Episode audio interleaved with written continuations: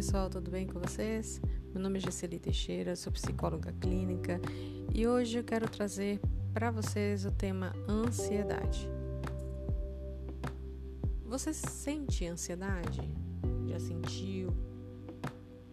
E, e sabe o que realmente é a ansiedade?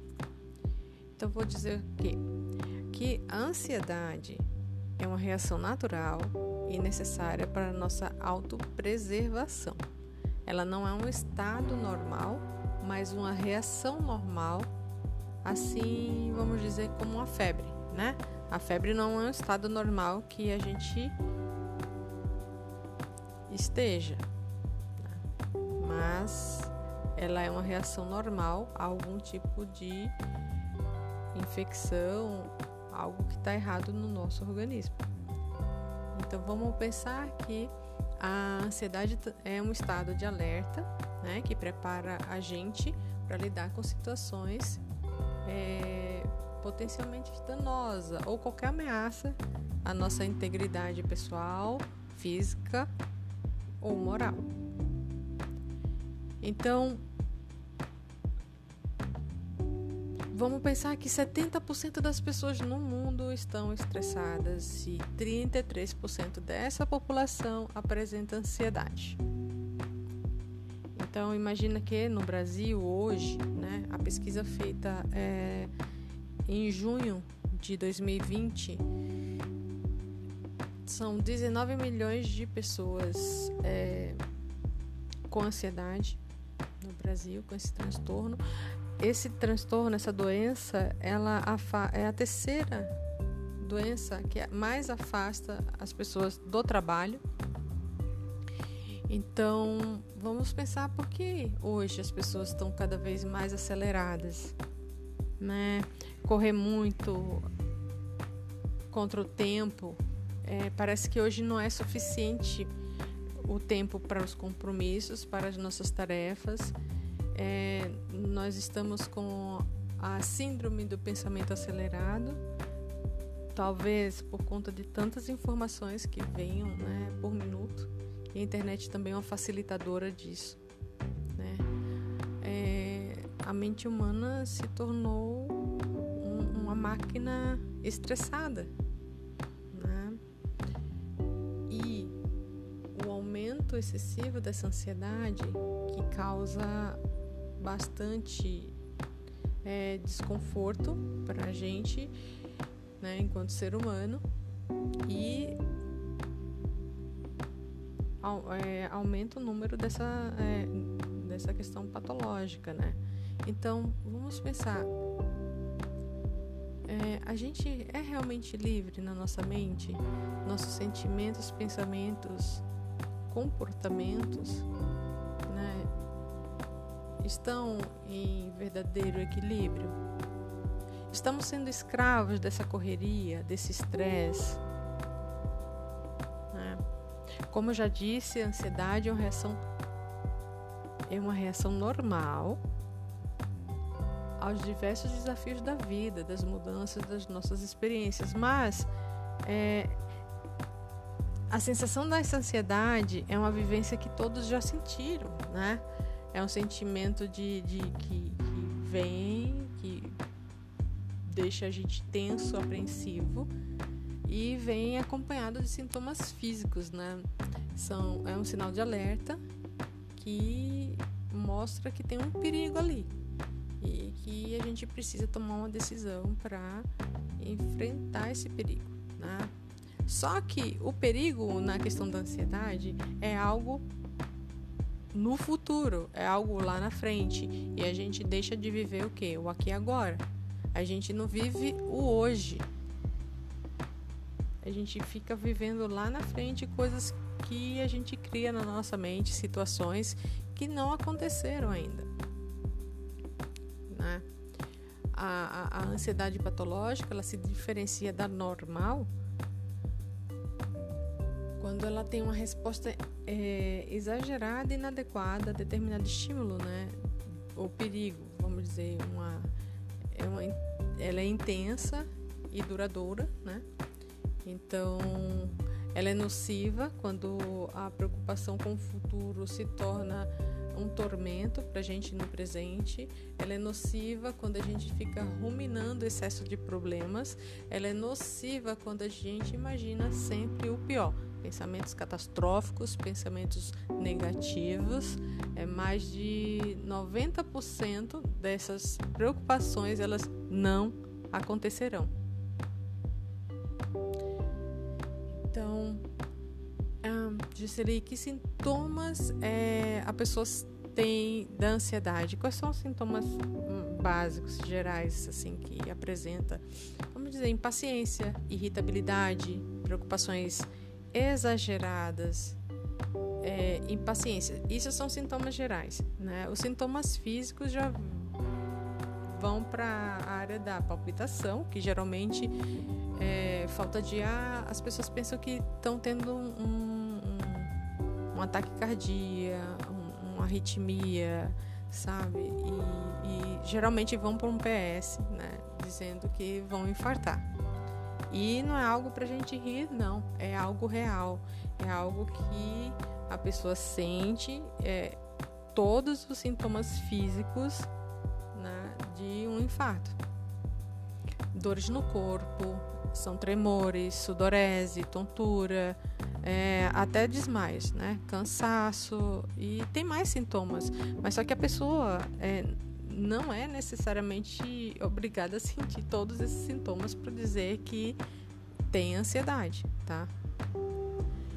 Mas, assim, na medida que uh, é, piora, né, que mais sintomas surgem, é, causa muito mais sofrimento para a, a, o indivíduo que está tendo toda essa crise, né? Vamos dizer que quando agrava é chamado de transtorno de pânico. E daí é uma reação mais intensa, mais abrupta, mais inesperada e repetitiva. Né? Os ataques de pânico é, traz um medo, um desconforto intenso que se agrava muito rápido é, pelo menos são quatro sintomas que, que a pessoa sente, dos que eu vou descrever, que é o taquicardia, coração acelerado, né? Sudorese, tremores, é, a sensação de falta de ar, a, a sensação de asfixia, uma dor no peito, é, desconforto abdominal, hum, sensação de que vai desmaiar, ou realmente desmaia, ondas de calor ou calafrios, parestesia, que é o formigamento no corpo, a sensação de estar distante de si, medo de perder o controle ou enlouquecer e o medo de morrer. Ah, vamos pensar que um ataque de pânico não é nada agradável, né? É, gera um forte medo, e leva a, a pessoa a percorrer os hospitais médicos a fim de descobrir a doença que tem. Infelizmente, quando quando recebe a, a, notícia, não é nada da doença que pensou que teria. Né? E muitos ficam com vergonha porque foram para um PS, achou que ia morrer, que ia ter aquilo tudo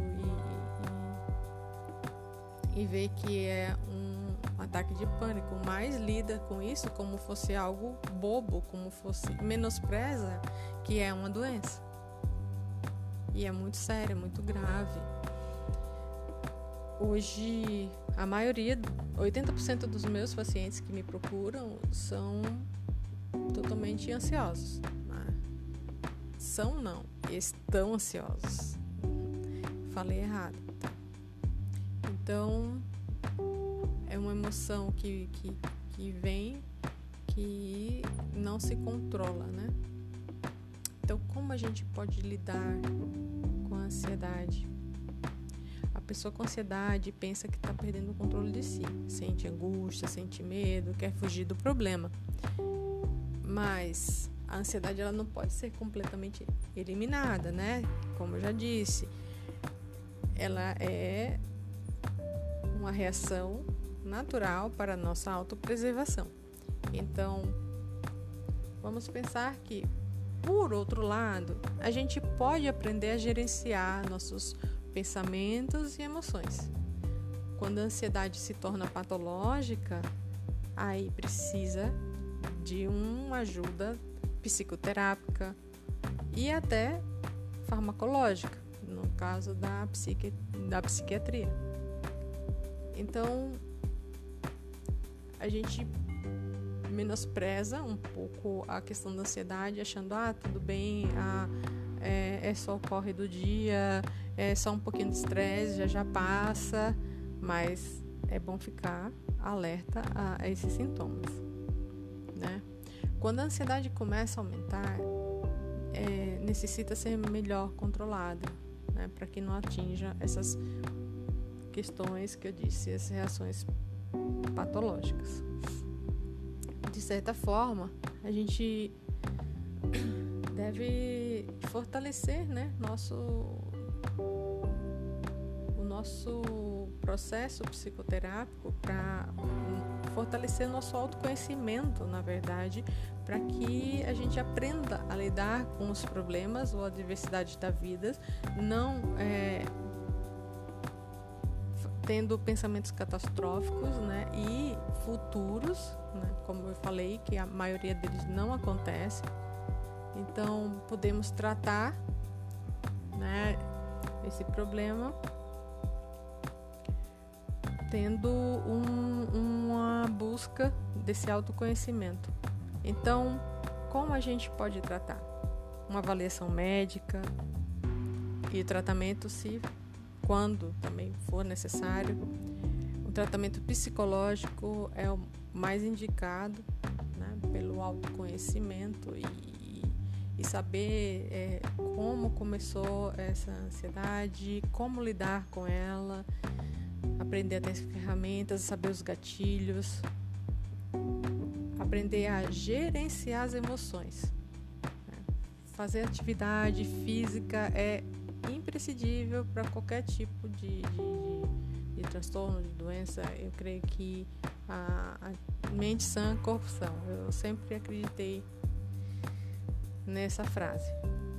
Né? Criar o hábito de meditar. Meditar é importante para ter uh, mais o equilíbrio e diminuir a ansiedade.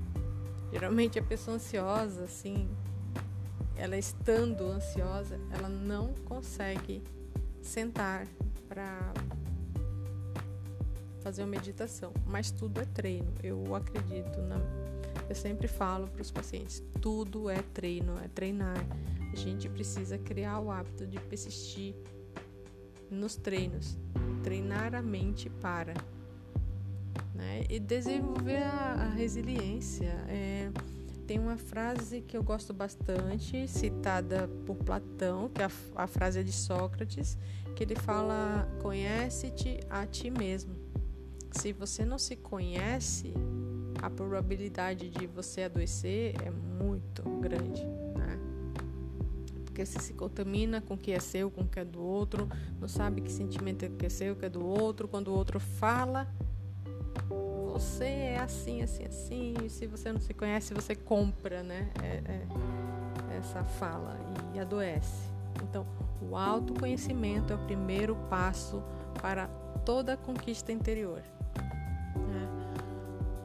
Não é possível agir na raiz dos problemas e das doenças para a verdadeira superação ou cura. Eu não gosto muito dessa palavra, mas vamos lá. Eu gosto do, da palavra tratamento primeiro. Não existe, né?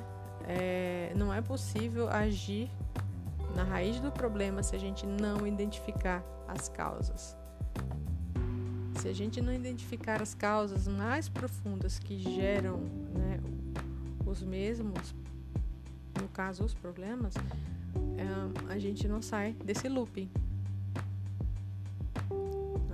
a partir dessa viagem interior, dessa busca terapêutica, podemos conhecer os nossos medos, identificar nossas maiores preocupações, descobrir os pensamentos negativos, pessimistas e repetitivos, é, que fica perturbando nossa mente, né? Reconhecer nossas mágoas e culpas, saber quais são os pensamentos negativos que alimentamos e perceber as situações que agimos sem pensar, que é onde entra o trabalho do PPA, né? Parar, pensar e agir. Quando você está numa situação que você acha que vai perder o controle ou qual você já perdeu, para. Faz exercício da respiração, oxigena bem a mente, pensa para depois agir. É usar a inteligência emocional. Só com o esforço prolongado, disciplina e autocontrole, né? Buda diz que o sábio se torna como uma ilha que nenhum enchente consegue inundar. Você já se identificou com pensamentos e sentimentos que perturbam você e gera uma ansiedade? Então pensa, quais seriam eles, né? Segundo, vamos pensar assim: após o autoconhecimento e a, gesta, e a gestão dessas emoções negativas e destrutivas, podemos ter uma vida com mais qualidade, né? É, muitas vezes a gente não pode evitar a chegada de um sofrimento, perda, decepção, né? Mas podemos decidir como lidar com isso. Isso é usar a inteligência emocional, né? E quando vem um, vamos dizer, um problema, realmente não é a questão do problema ou frustração ou sofrimento, é aprendizado. Eu sempre falo isso. A gente quando sai, sai da zona de conforto, quando vem algo que a gente não sabe lidar, a gente joga na salinha como fosse um problema ou na salinha do sofrimento. Ah, você me fez sofrer, ou, ah, a situação me fez sofrer. Não, o sofrimento é uma ilusão da nossa mente, que nada mais é do que o incômodo de sair da zona de conforto. Quando você encara o problema como aprendizado, não como sofrimento, ou se permita sentir também esse sofrimento e passar por ele e dizer: Eu aprendi com isso. Né? Se você se tranca nessa sala do problema ou do sofrimento, né? ou o problema que gera o sofrimento, e você está lá trancado, vai ficar só em looping, remoendo reclamando e não mudando.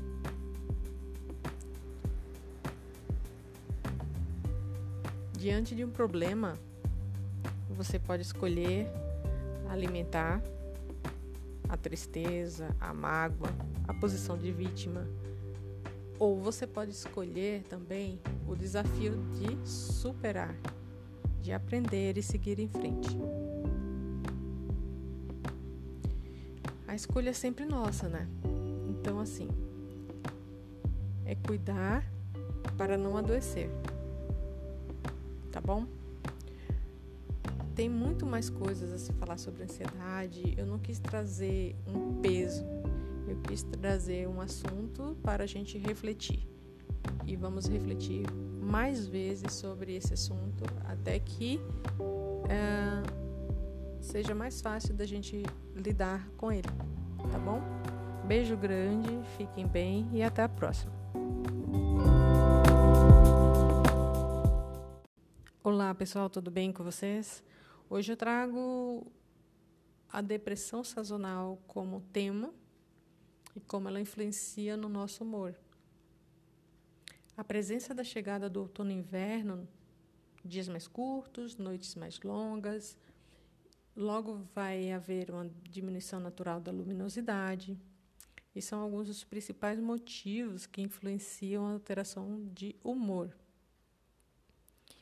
Durante esse período, geralmente, quem tem predisposição à depressão ou já foi diagnosticado com depressão pode vir a sentir, acontecer episódios é, depressivos relacionados. afeta muito é, as mulheres, geralmente, mas não é regra, após os 25 anos. Conhecer as principais características da depressão sazonal e entender como esse período influencia nas alterações de humor, sono, insônia ou sono prolongado, variações de apetite, sensação de fraqueza generalizada, distúrbios emocionais, irritabilidade, isolamento social, também são sintomas bem comuns. Por conta da diminuição solar e a queda de temperatura, é muito mais comum é, nos estados Sudeste e Sul. Então, nosso humor ele é influenciado pelo hormônio da serotonina né, e melatonina. É, são relacionados aos níveis de depressão, como a liberação desses hormônios dependem da luz do sol e sofrem alterações, né, com, vamos dizer, nas épocas de outono e inverno. E a condição é, hormonal também entra em parte desse desequilíbrio é, com um aumento né, de consumo de álcool, com ansiedade, bulimia. São casos que pioram mais nessa época. Então, como eu vou saber identificar a depressão sazonal, Gesseli? Então, a gente pode começar com alguns fatores, como fraqueza, dor no corpo, isolamento. E com esse isolamento tem afastamento né, de famílias e amigos, é uma tristeza sem causa aparente, desinteresse por atividades cotidianas, labilidade de humor, ou seja, variação frequente do humor. Então, uma alimentação mais saudável, né, e um exercício e exercícios físicos são bem favoráveis para redução, né, dessa incidência de, da depressão sazonal. Além disso, a prática de esportes né, regulares estimula a liberação da serotonina e dopamina e diminui o cortisol, que é o hormônio do estresse. E alguns né, precisam de ajuda também é, medicamentosas né, e também de psicoterapia. Eu penso que a a psicoterapia ela é fundamental né, para que se faça um trabalho em conjunto, se caso seja necessária também a medicação, pois nem sempre é preciso. E o próprio processo terapêutico ele já é essencial, ele é extremamente essencial para a pessoa aprender a lidar com essas alterações de comportamentos é, que promovem é, um, um desequilíbrio, né? Então quando você aprende a lidar consigo mesmo, consegue é, entrar em harmonia com um equilíbrio emocional. Então vamos lá. Frio, dias cinzentos e mais curtos, né? Isso que eu falo com menos luz solar. Para algumas pessoas é sinônimo de mal-estar e um mal-estar psicoemocional. Começa sempre a depressão sazonal começa sempre no outono, né? Se prolonga até o inverno. A luz, ela influencia o nosso relógio biológico. Por isso, há uma, é, como eu falo,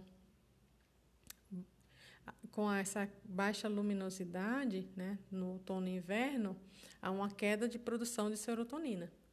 E a serotonina ela também diminui com a alimentação inadequada, com o estresse e com a falta de exercício físico. Então, uma, de novo, uma alimentação inadequada altera a flora intestinal e prejudica a digestão. Consequentemente, há menos absorção de triptofano e é, que transforma né, na serotonina e que é de extrema importância nessa síntese. Então, por isso é, uma, é necessário a gente consumir alimentos ricos em triptofano, como carnes, aves, é, alguns tipos de frutas, é, produtos lácteos. Então, isso são só exemplos. Vocês procurem um, um nutricionista, sabe? Pessoas que tenham essa clareza maior com a alimentação para que façam um trabalho em conjunto, né? O estresse ele produz mais o cortisol, como eu falei. Então é, é muito ruim o estresse assim, em qualquer época, mas nessa então é pior ainda. Lembrando que a depressão ela não implica, né, que há uma uma baixa é, de serotonina no organismo. O que acontece é que a transmissão da serotonina não está sendo feita da maneira efetiva. Por essa razão, né, são receitados os antidepressivos, que na maioria das vezes melhoram o nosso humor através da recaptação da serotonina. A maioria da serotonina né, no corpo, ela chega até mais ou menos 90% sendo encontrada no trato gastrointestinal. Então, elas também podem ser encontradas nas plaquetas do nosso sangue, né? E no sistema nervoso central. Diz que a glândula pineal da gente, ela é responsável por secretar a serotonina e é a mesma glândula que produz a melatonina. Que delícia isso.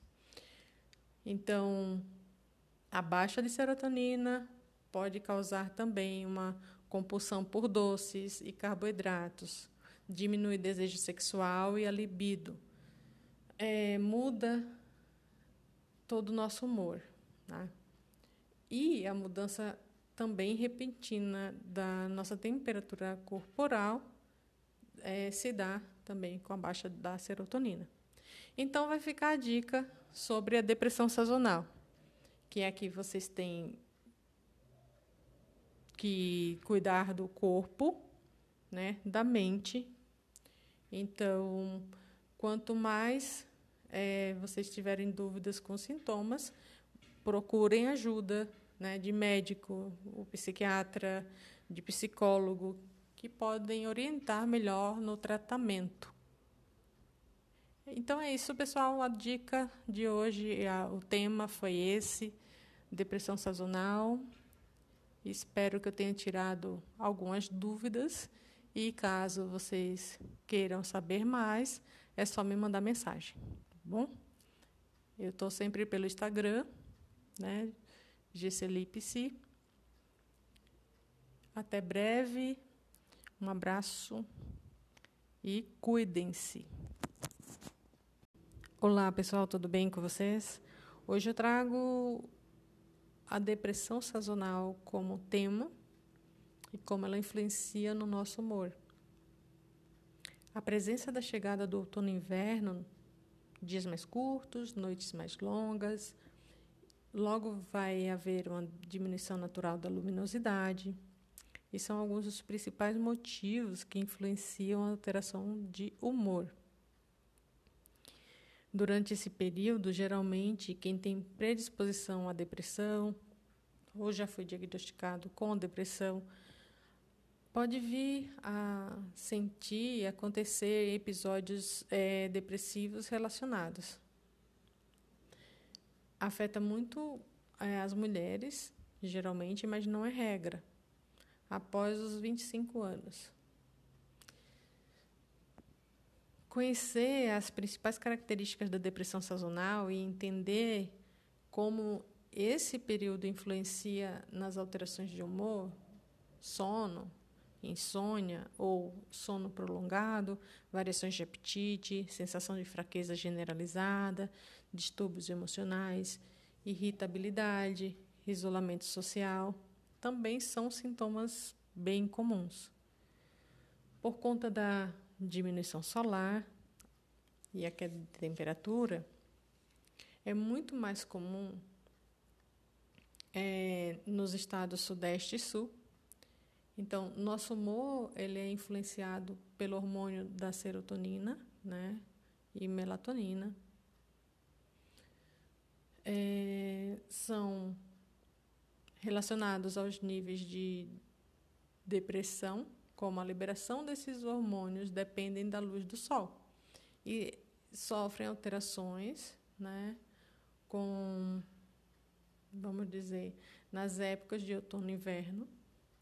E a condição é, hormonal também entra em parte desse desequilíbrio é, com um aumento né, de consumo de álcool, com ansiedade, bulimia. São casos que pioram mais nessa época. Então, como eu vou saber identificar a depressão sazonal, Gesseli? Então, a gente pode começar com alguns fatores como fraqueza, dor no corpo, isolamento. E com esse isolamento tem afastamento né, de famílias e amigos.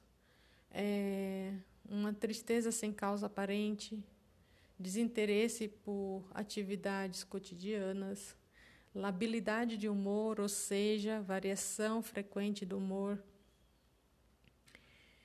Então, uma alimentação mais saudável, né, e um exercício e exercícios físicos são bem favoráveis para redução, né, dessa incidência de, da depressão sazonal. Além disso, a prática de esportes né, regulares estimula a liberação da serotonina e dopamina e diminui o cortisol, que é o hormônio do estresse. E alguns né, precisam de ajuda também é, medicamentosas né, e também de psicoterapia. Eu penso que a a psicoterapia ela é fundamental né, para que se faça um trabalho em conjunto, se caso seja necessária também a medicação, pois nem sempre é preciso. E o próprio processo terapêutico ele já é essencial, ele é extremamente essencial para a pessoa aprender a lidar com essas alterações de comportamentos é, que promovem é, um, um desequilíbrio, né? Então quando você aprende a lidar consigo mesmo, consegue é, entrar em harmonia com um equilíbrio emocional. Então vamos lá. Frio, dias cinzentos e mais curtos, né? Isso que eu falo com menos luz solar. Para algumas pessoas é sinônimo de mal-estar e um mal-estar psicoemocional. Começa sempre a depressão sazonal começa sempre no outono, né? Se prolonga até o inverno. A luz, ela influencia o nosso relógio biológico. Por isso, há uma, é, como eu falo, com essa baixa luminosidade, né, no outono e inverno, há uma queda de produção de serotonina. E a serotonina, ela também diminui com a alimentação inadequada, com o estresse e com a falta de exercício físico. Então, uma, de novo, uma alimentação inadequada altera a flora intestinal e prejudica a digestão. Consequentemente, há menos absorção de triptofano e é, que transforma né, na serotonina e que é de extrema importância nessa síntese. Então, por isso é, uma, é necessário a gente consumir alimentos ricos em triptofano, como carnes, aves, é, alguns tipos de frutas, é, produtos lácteos. Então, isso são só exemplos. Vocês procurem um, nutricionista, sabe? Pessoas que tenham essa clareza maior com a alimentação para que façam um trabalho em conjunto, né? O estresse ele produz mais o cortisol, como eu falei. Então é, é muito ruim o estresse assim, em qualquer época, mas nessa então é pior ainda. Lembrando que a depressão ela não implica, né, que há uma uma baixa é, de serotonina no organismo. O que acontece é que a transmissão da serotonina não está sendo feita da maneira efetiva. Por essa razão, né, são receitados os antidepressivos, que na maioria das vezes melhoram o nosso humor através da recaptação da serotonina. A maioria da serotonina né, no corpo ela chega até mais ou menos 90% sendo encontrada no trato gastrointestinal. Então, elas também podem ser encontradas nas plaquetas do nosso sangue, né? E no sistema nervoso central. Diz que a glândula pineal da gente ela é responsável por secretar a serotonina e é a mesma glândula que produz a melatonina. Que delícia isso. Então, a baixa de serotonina pode causar também uma compulsão por doces e carboidratos, diminui o desejo sexual e a libido, é, muda todo o nosso humor. Tá? E a mudança também repentina da nossa temperatura corporal é, se dá também com a baixa da serotonina. Então, vai ficar a dica sobre a depressão sazonal, que é que vocês têm que cuidar do corpo, né, da mente. Então, quanto mais é, vocês tiverem dúvidas com sintomas, procurem ajuda né, de médico, o psiquiatra, de psicólogo, que podem orientar melhor no tratamento. Então é isso, pessoal. A dica de hoje, a, o tema foi esse: depressão sazonal. Espero que eu tenha tirado algumas dúvidas. E caso vocês queiram saber mais, é só me mandar mensagem. Bom? Eu estou sempre pelo Instagram, né? Gesselipse. Até breve. Um abraço e cuidem-se.